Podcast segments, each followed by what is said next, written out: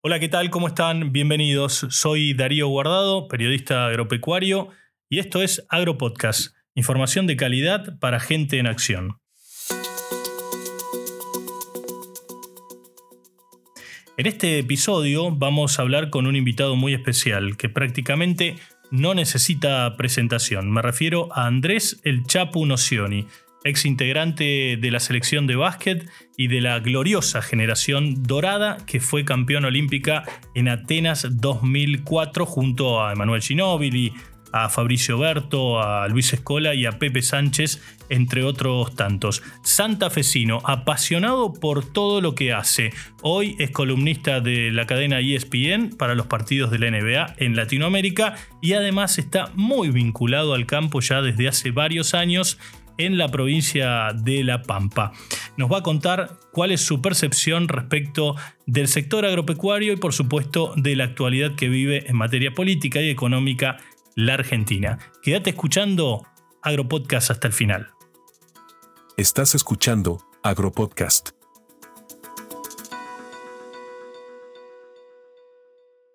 En Corteva AgriScience, la sostenibilidad es más que una palabra representa quiénes somos y lo que hacemos. Es la base de nuestro futuro, un futuro que estamos construyendo ahora. Juntos estamos presentes siempre.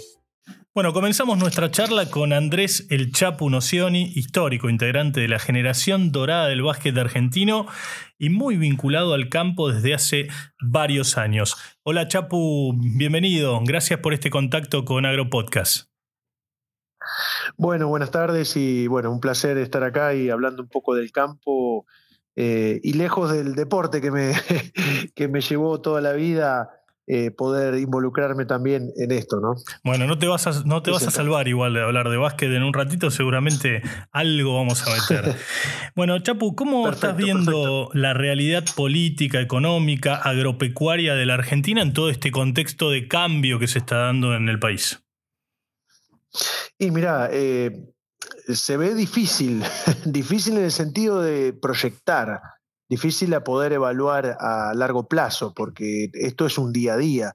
Eh, va cambiando, viene de un sistema que por ahí no era el más adecuado o, el mejor para lo que era el campo o la producción. Y bueno, ahora eh, puede ser que se puede ser que se vaya mejorando, pero así todo es muy inestable en el sentido de que, bueno, se necesita precisión, se necesita previsibilidad para poder plantear o tener, digamos, proyectos a largo plazo y no siempre estar en el corto plazo pensando en el día a día, ¿no? ¿Y vos pensás que el agro en ese sentido va a ser clave para que Argentina de una vez por todas salga de estas constantes crisis en la que está metido? Y sí, mira, yo pienso que, el agro, el campo, todo lo que es ganadería, agricultura es muy importante. Somos uno de los países que más capacidad de poder generar alimentos que tiene, sobre todo proteína, y me parece que eso es importantísimo. Entonces, eh, creo que hay que saber, entender que, somos un país que, que, depende de eso y que obviamente el mundo demanda eso.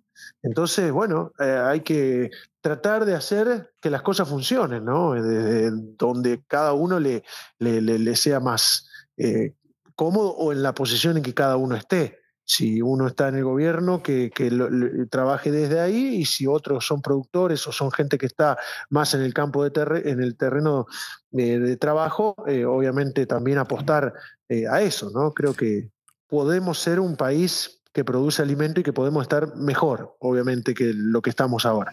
Chapo, vos, tenés campo, pero hoy lo, arrendás, digamos, al campo, eh, sos propietario que alquila el campo, no lo producís en sí. Pero ¿qué opinión tenés de temas tan polémicos como el caso de las retenciones, por ejemplo, que es una de las grandes demandas que viene haciendo el campo y que ahora con un nuevo gobierno que tenía un pensamiento totalmente opuesto a las últimas autoridades, plantea otra vez aumento, incremento de derecho de exportación. Y lo que pasa es que, a ver, los gobiernos van cambiando, pero siempre se dan vuelta y van viendo al campo como una de las cajas más importantes del país. Entonces, obviamente, recaer sobre el campo es la manera más fácil de poder recaudar, ¿no? Y, en vez de darle incentivos para que el campo siga produciendo más y tal vez aflojar un poco esa carga, ¿no? De, querer ver al campo como una caja solamente, ¿no? Eh, así que bueno, es, es algo que eh, lamentablemente los gobiernos han acostumbrado al, país a eso, a que el campo sea una caja y se le imponga retenciones entonces me parece a mí que, bueno, cualquier gobierno que asume cuando ve que necesita caja o necesita dinero, automáticamente se da vuelta y lo mira al campo como una de las eh, billeteras más importantes del país, ¿no? Y me parece que eh, habría que llegar a un término medio, habría que llegar a una situación en la cual las dos partes eh, estén más tranquilas y que obviamente se pueda crecer, ¿no? y digamos paralelamente los dos, ¿no? Claro. Vos por tu carrera, Chapo, tuviste la posibilidad de vivir en el exterior, viviste en España, eh, viviste en Estados Unidos cuando jugaste en la NBA.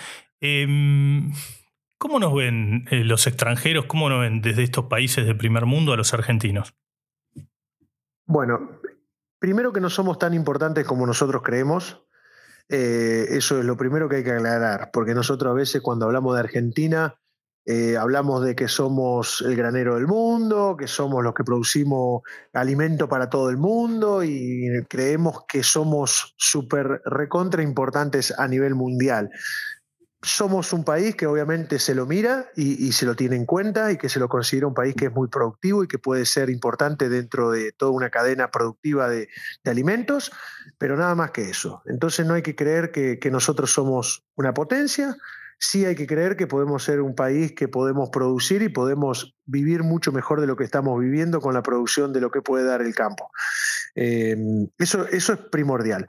Segundo, que nos miran con cara de decir cómo con todos los recursos que tiene la Argentina, no hay manera de por lo menos hacer eh, pautas o ideas o leyes o gestionar de una manera eh, medianamente correcta y que no haya lo que te, está sucediendo en este momento, ¿no? Pobreza, gente que no come, eh, problemas económicos. La verdad que es muy raro que en un país eh, tan eh, rico y tan propenso a poder dar mucha riqueza en diferentes factores de producción, como puede estar en esta situación. Y bueno, los países miran eso, como diciendo qué pasa en la Argentina que no se puede desarrollar de una manera adecuada. Eh, así que deberíamos evaluarnos muchísimo nosotros mismos. Y esto no es del lado izquierdo, del lado derecho, de estar en el medio. Me parece que es una evaluación que deberíamos hacer todos y todos estar trabajando siempre para adelante, ¿no? Y mirando hacia adelante y poner ciertas reglas de que cuando asuma alguien no se dé vuelta automáticamente y las dé de baja, ¿no? Eso sería importantísimo, mantener una línea durante bastante tiempo para ver si hay un crecimiento mayor de lo que tenemos, ¿no? Políticas de largo plazo, decís vos, más allá de la ideología. Eh, por supuesto, eh, tiene que haber eh, reglas y, leyes y factores económicos y, de sociedad y de educación y de muchas cosas que no debería cambiar o cambiar muy mínimamente si hay un gobierno o el otro. Eh, lo que pasa es que cuando entra un gobierno automáticamente se borra todo lo anterior. Entonces es muy difícil eh, darle credibilidad a los países de afuera para que apuesten en la Argentina. No sé si me explico. Sí, perfecto. Si vos, vos, sabés que viene un gobierno y de repente vos sabés que van a cambiar todas las reglas, y bueno, va a pasar seis meses que no va a venir nadie a, a nuestra Argentina a querer comprar, porque van a decir, no, esperemos a ver qué pasa con esto. Esperemos a ver qué gobierno viene, a ver quién asume, a ver qué idea tiene. Entonces, yo no soy, eh, no, no, soy pro mercado libre, mercado para adelante y vamos todo que el mercado nos va a controlar toda la vida el día a día. Yo no soy tan así. Para mí el Estado en algún punto tiene que estar presente y en algún punto tiene que controlar, porque eso es lo que pasa en cualquier país serio. Cualquier país serio no es que el Estado no existe, el Estado está, pero en una medida correcta y equilibrada. Eh, y no todos los países son maravillas. Eh, por ahí hablamos de los países de afuera y, acá la gente piensa que, todos viven bárbaros. No, todos tienen sus problemas. pero me parece que hay cosas que no se discuten, que ya están pautadas, y por más que venga un gobierno u otro gobierno, por lo general se mantiene eh, la línea de, crecimiento o de desarrollo de ese país. Te quiero llevar un poquito a tus comienzos. Vos naciste en Santa Fe, pero te criaste en Galvez. Eh, ¿Cómo fueron tus comienzos, tus primeros años de vida en el barrio, en el básquet? Eh, ¿Quién o quiénes te marcaron en esos años de tu vida? Bueno, em, yo nací en Galvez, soy hijo de un trabajador de toda la vida desde Sancor, eh, estuvo toda la vida en la empresa eh, láctea. Eh, y bueno, digamos que de ahí empezó el cariño al deporte, porque bueno, él jugaba al básquet cuando, cuando era más joven, se tuvo que retirar obviamente del básquet porque en esa época no se podía jugar al básquet y trabajar a la vez, sino que era un poco más difícil que ahora poder vivir del básquet, podríamos decir. Entonces, bueno, se retiró de joven y de grande empezó a, empujar a que sus hijos eh, les guste el deporte, ¿no? Y obviamente nos acercamos al club. Así que el club es Ceci de Galvez y ahí empecé a, desarrollarme basquetbolísticamente y obviamente socialmente también, ¿no? Porque el club era, era todo para nosotros. Era mucha contención de niño, digamos, también el club. Amigos, imagino.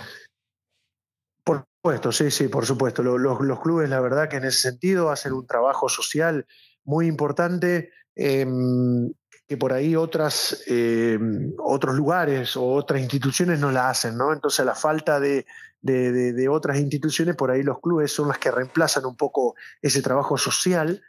Galvez, eh, digo Ceci, es un club social totalmente, es un club em, que obviamente eh, tiene muchos chicos eh, en una situación difícil y que bueno, que los abarca, los tiene, los contiene y le da obviamente un desarrollo para que, bueno, por lo menos se alejen de las calles. ¿Imaginaste alguna vez a dónde ibas a llegar en tu carrera, empezando en el Club de Galvez, después, bueno, este, debutaste en Racing, pasaste por, por varios clubes, Olimpia, este, Independiente de Pico, después ya tu salto al, básquet internacional en España, la NBA, que fue como una consagración, jugaste en Chicago, el equipo insignia de la NBA, después de los Lakers, donde jugó Jordan, digamos, ¿imaginaste alguna vez a dónde ibas a llegar? Ni hablar de todos los logros con la selección, ¿no? Campeón olímpico. Sí, sí, la, verdad que uno no, no se lo imaginaba, ¿no? Si, si, que ser realista que tampoco uno lo, lo tenía en su cabeza. Digamos que todo se fue dando paulatinamente, se fue de a poquito mm, eh, llegando a todo eso, pero en realidad que uno de joven lo único que hacía era disfrutar de, del básquet, ¿no? disfrutar del deporte, disfrutar de los amigos. Esa era la, la, situación mía, pero bueno, de a poquito me fui dando cuenta de que eh, podía vivir de esto. Nunca, nunca llegué a pensar que podía llegar a, a, vivir literalmente de este deporte y poder tener negocios a partir de, jugar este deporte, ¿no? La verdad que eso no, no lo tuve nunca en cuenta y después sí, ya con el tiempo jugando y desarrollándome me fui dando cuenta de que, bueno, que yo podía invertir en el país y podía invertir en, en, una situación de que en el futuro esté un poco más preparado y, en mejor situación económica, ¿no? Vos tuviste la, la posibilidad, digamos, como jugador de conocer otros países y poder invertir en otros países. ¿Por qué elegiste a la Argentina para invertir y más que nada el sector agropecuario?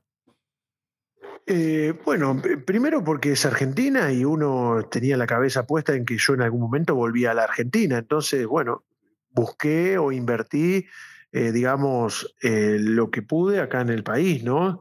Eh, obviamente que tengo algunos ahorros también fuera del país y dentro del país, así que yo estoy, digamos, bastante involucrado en lo que pasa al día a día en la Argentina, no, no soy ajeno a lo que me pasa o lo que le pasa a la gente alrededor mía. mío. Así que la verdad que, bueno, es una situación en la cual yo soy un privilegiado, podríamos decir, de la cual puedo estar viendo tranquilo una situación como la que estamos pasando en este momento, pero, pero bueno, un afortunado por, por haber podido jugar al básquet y poder desarrollarme de una manera correcta como para poder eh, vivir de, esa tranquilidad que me dio el deporte. Y el talento, ¿no? Porque también la suerte está, pero. Lo gestioné, ¿no? Claro, la suerte está, pero también hay que tener talento, digo, y estar en el lugar en el momento justo. Sí, por supuesto, y lo gestioné, porque también hay que reconocer que hay muchos jugadores de básquet en la NBA que terminan en bancarrota o terminan en situación de calle casi. Así que eh, yo con el tiempo fui, fui manejándome, fui tratando de, ahorrar, fui tratando de invertir, fui, fui planeando un futuro para estar en una situación tranquila y cómoda. no es que salió de casualidad, ¿no? Porque también podría haber reventado todo, esa es la, la historia, ¿no? Porque lo han hecho muchísimos jóvenes porque nos dan un capital o un dinero súper recontra importante eh, a una edad muy temprana en la cual todavía no tenés la cabeza sentada y vas a pensar de que ese dinero va a producir toda la vida y que toda la vida vas a poder jugar al básquet.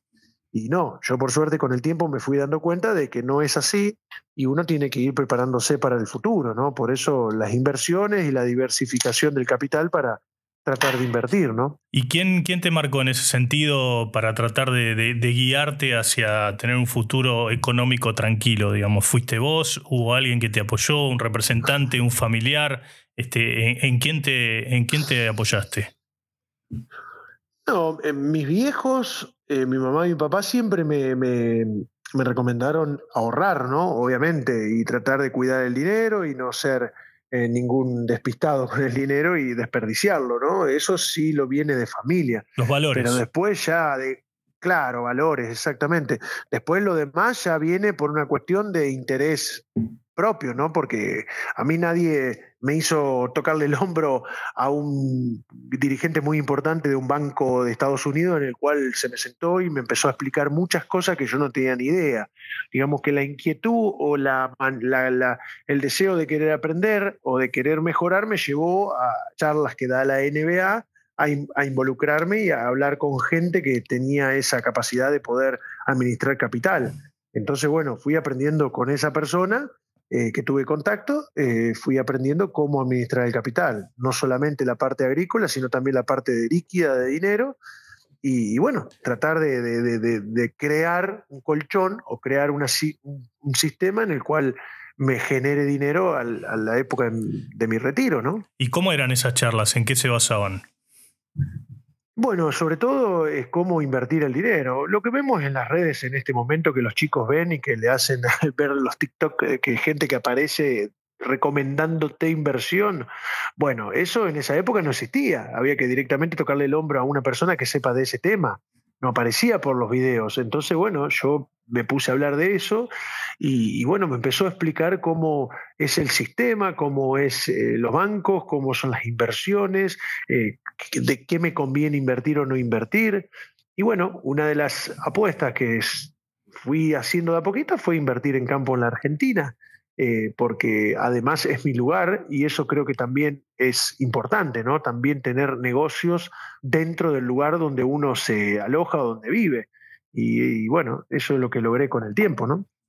Eh, ¿Y cuándo comenzó eso? ¿Cuándo comenzó tu vínculo directo con el campo? Si bien eh, Galvez es una zona donde está prácticamente, la zona núcleo está rodeado de campo y está muy cerca de lo que es todo el corazón sojero, hay ganadería, digamos, este, todo el sur de Santa Fe.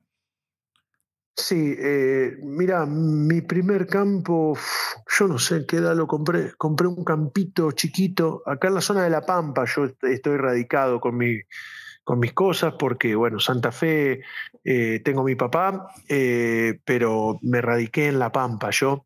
Y bueno, compré mi primer campito a los 23, 24 años, más o menos. 23, 23 22, 23 años, más o menos. Así que de ahí arranqué. Y lo produje a ese campo hasta casi el día de mi retiro. Y bueno, después del día de mi retiro se jubilaba mi suegro, que era la persona que se encargaba de toda la administración, de la gestión del campo, y yo también me jubilé, entonces tomé la decisión de alquilarlos. Por eso eh, fue por una decisión de decir si yo estaba preparado o no para hacerlo. Y como yo no me sentía preparado, preparado para hacerlo, tomé la decisión de alquilarlo por un tiempo y bueno, por suerte estoy con gente tan honesta y tan buena gente y tan correcto conmigo que, que, mantengo ese vínculo de alquiler hasta el día de hoy. ¿Qué, qué producís ahí? O qué, bueno, ahora está produciendo la gente que te alquila, pero vos eh, históricamente, ¿qué produjiste ahí? Nosotros, cuando nosotros lo hicimos, teníamos lo que era ganadería, teníamos más o menos 600 animales, llegamos a tener un poco más también y también hacíamos un poco un mix, porque también hacíamos eh, todo lo que eran cereales, sobre todo con un doble propósito, que era cereales para, eh, por ejemplo, el maíz, que era para cosechar, o bien para un doble propósito de alimentación de animales. Entonces, bueno, teníamos todo un, círculo ahí armadito que, que, bueno, me fue, la verdad, bastante bien, mucho más lento, mucho más pausado y mucho más de crecimiento lento que por ahí lo que es la, la, la parte agrícola.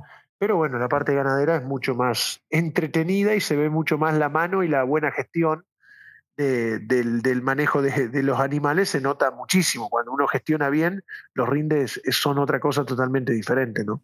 ¿Y qué oportunidades seguís viendo en el campo argentino? Eh, ¿Tenés eh, contacto?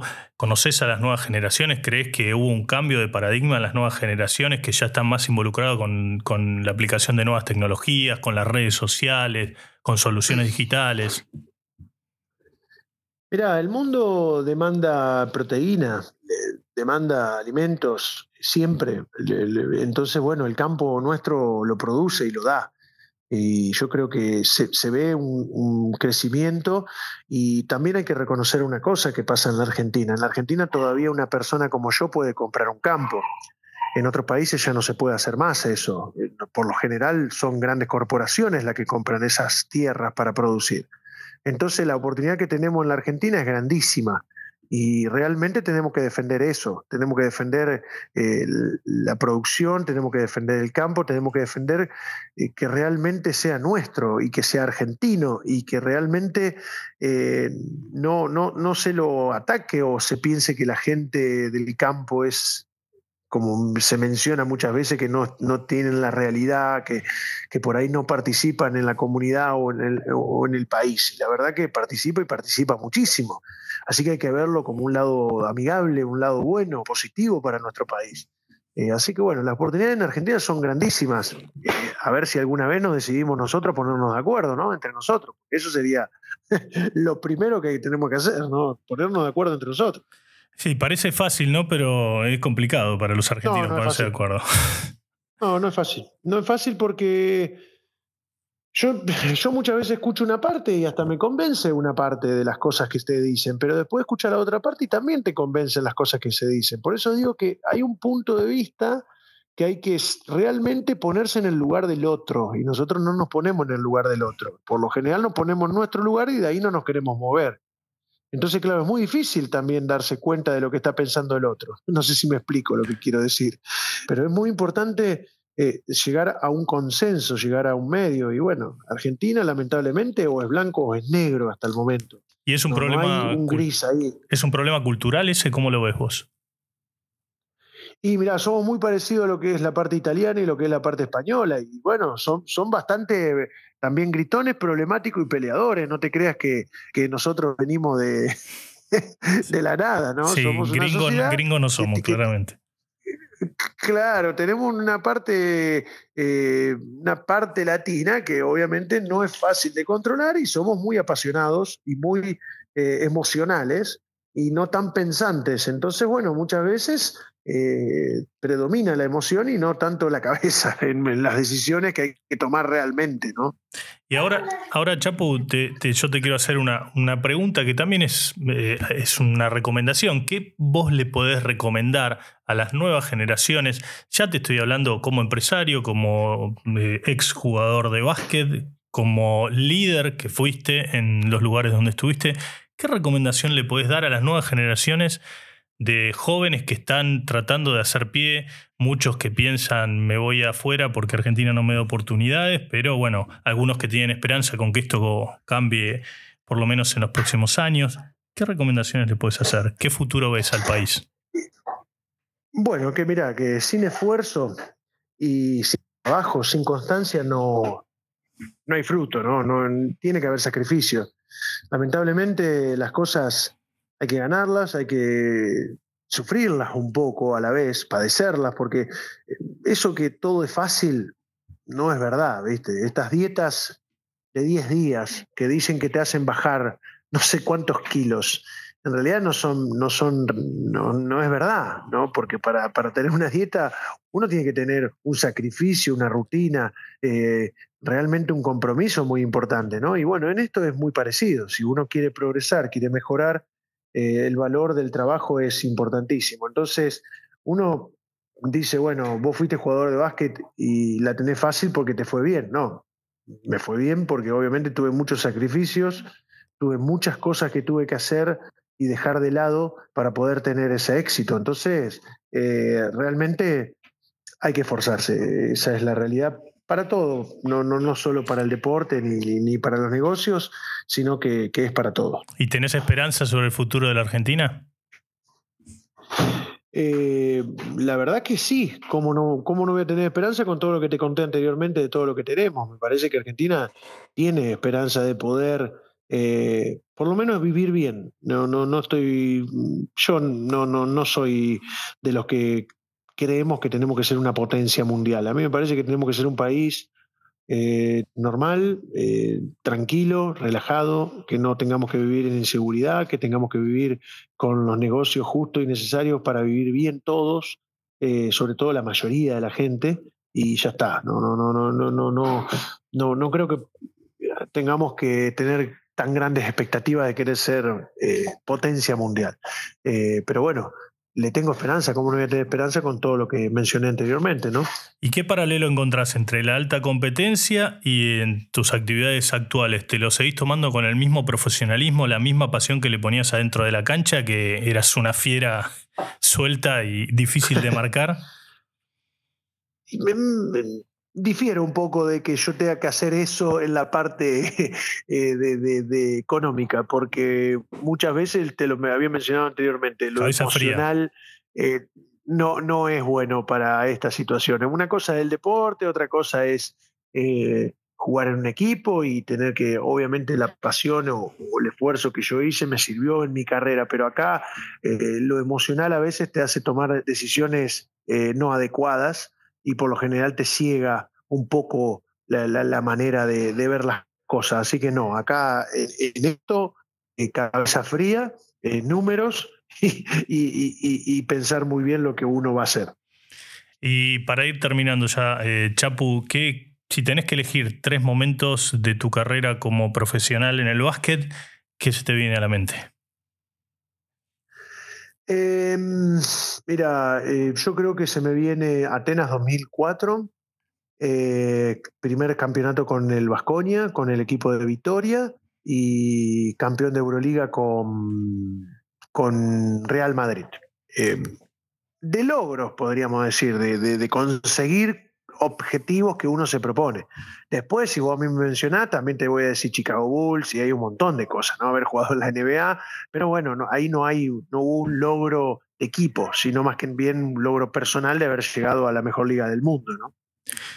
Bueno, Chapu, la verdad te agradezco y te agradecemos todo el equipo que hace Agropodcast infinitamente esta charla. Eh, ha sido un placer que nos puedas contar tu, cercanía al campo, qué apreciación tenés del país, obviamente hablar un poco de, tu carrera profesional como en el mundo del básquet y a título personal, esto me toca ya la fibra más íntima, yo soy un fanático del básquet, me tengo que confesar que por, te digo, por emoción lloré pocas veces en mi vida. Y recuerdo tres. Obviamente el nacimiento de mis hijos, de Juan Ignacio el más grande, que tiene 19 años, y de Trinidad, que tiene 17. Y la otra vez que lloré fue en el living de la casa de mi suegra cuando estaba viendo la final Argentina, se me pone la piel de gallina, bueno, estoy contando.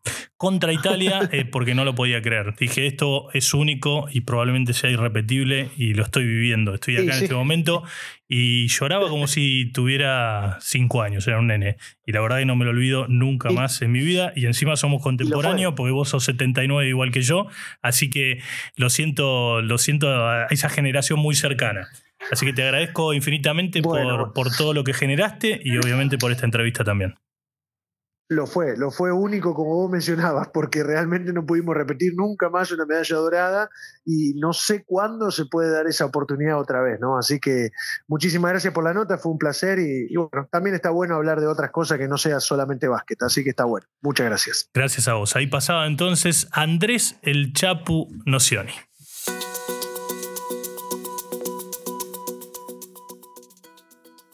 Llegamos al final de Agropodcast, les agradecemos que nos hayan escuchado y los esperamos dentro de siete días cuando volvamos a publicar nuestro nuevo episodio. Chao, que la pasen muy bien. Escuchaste Agropodcast. Conducción, Darío Guardado. Producción, Big Tecnia, Contenidos Digitales.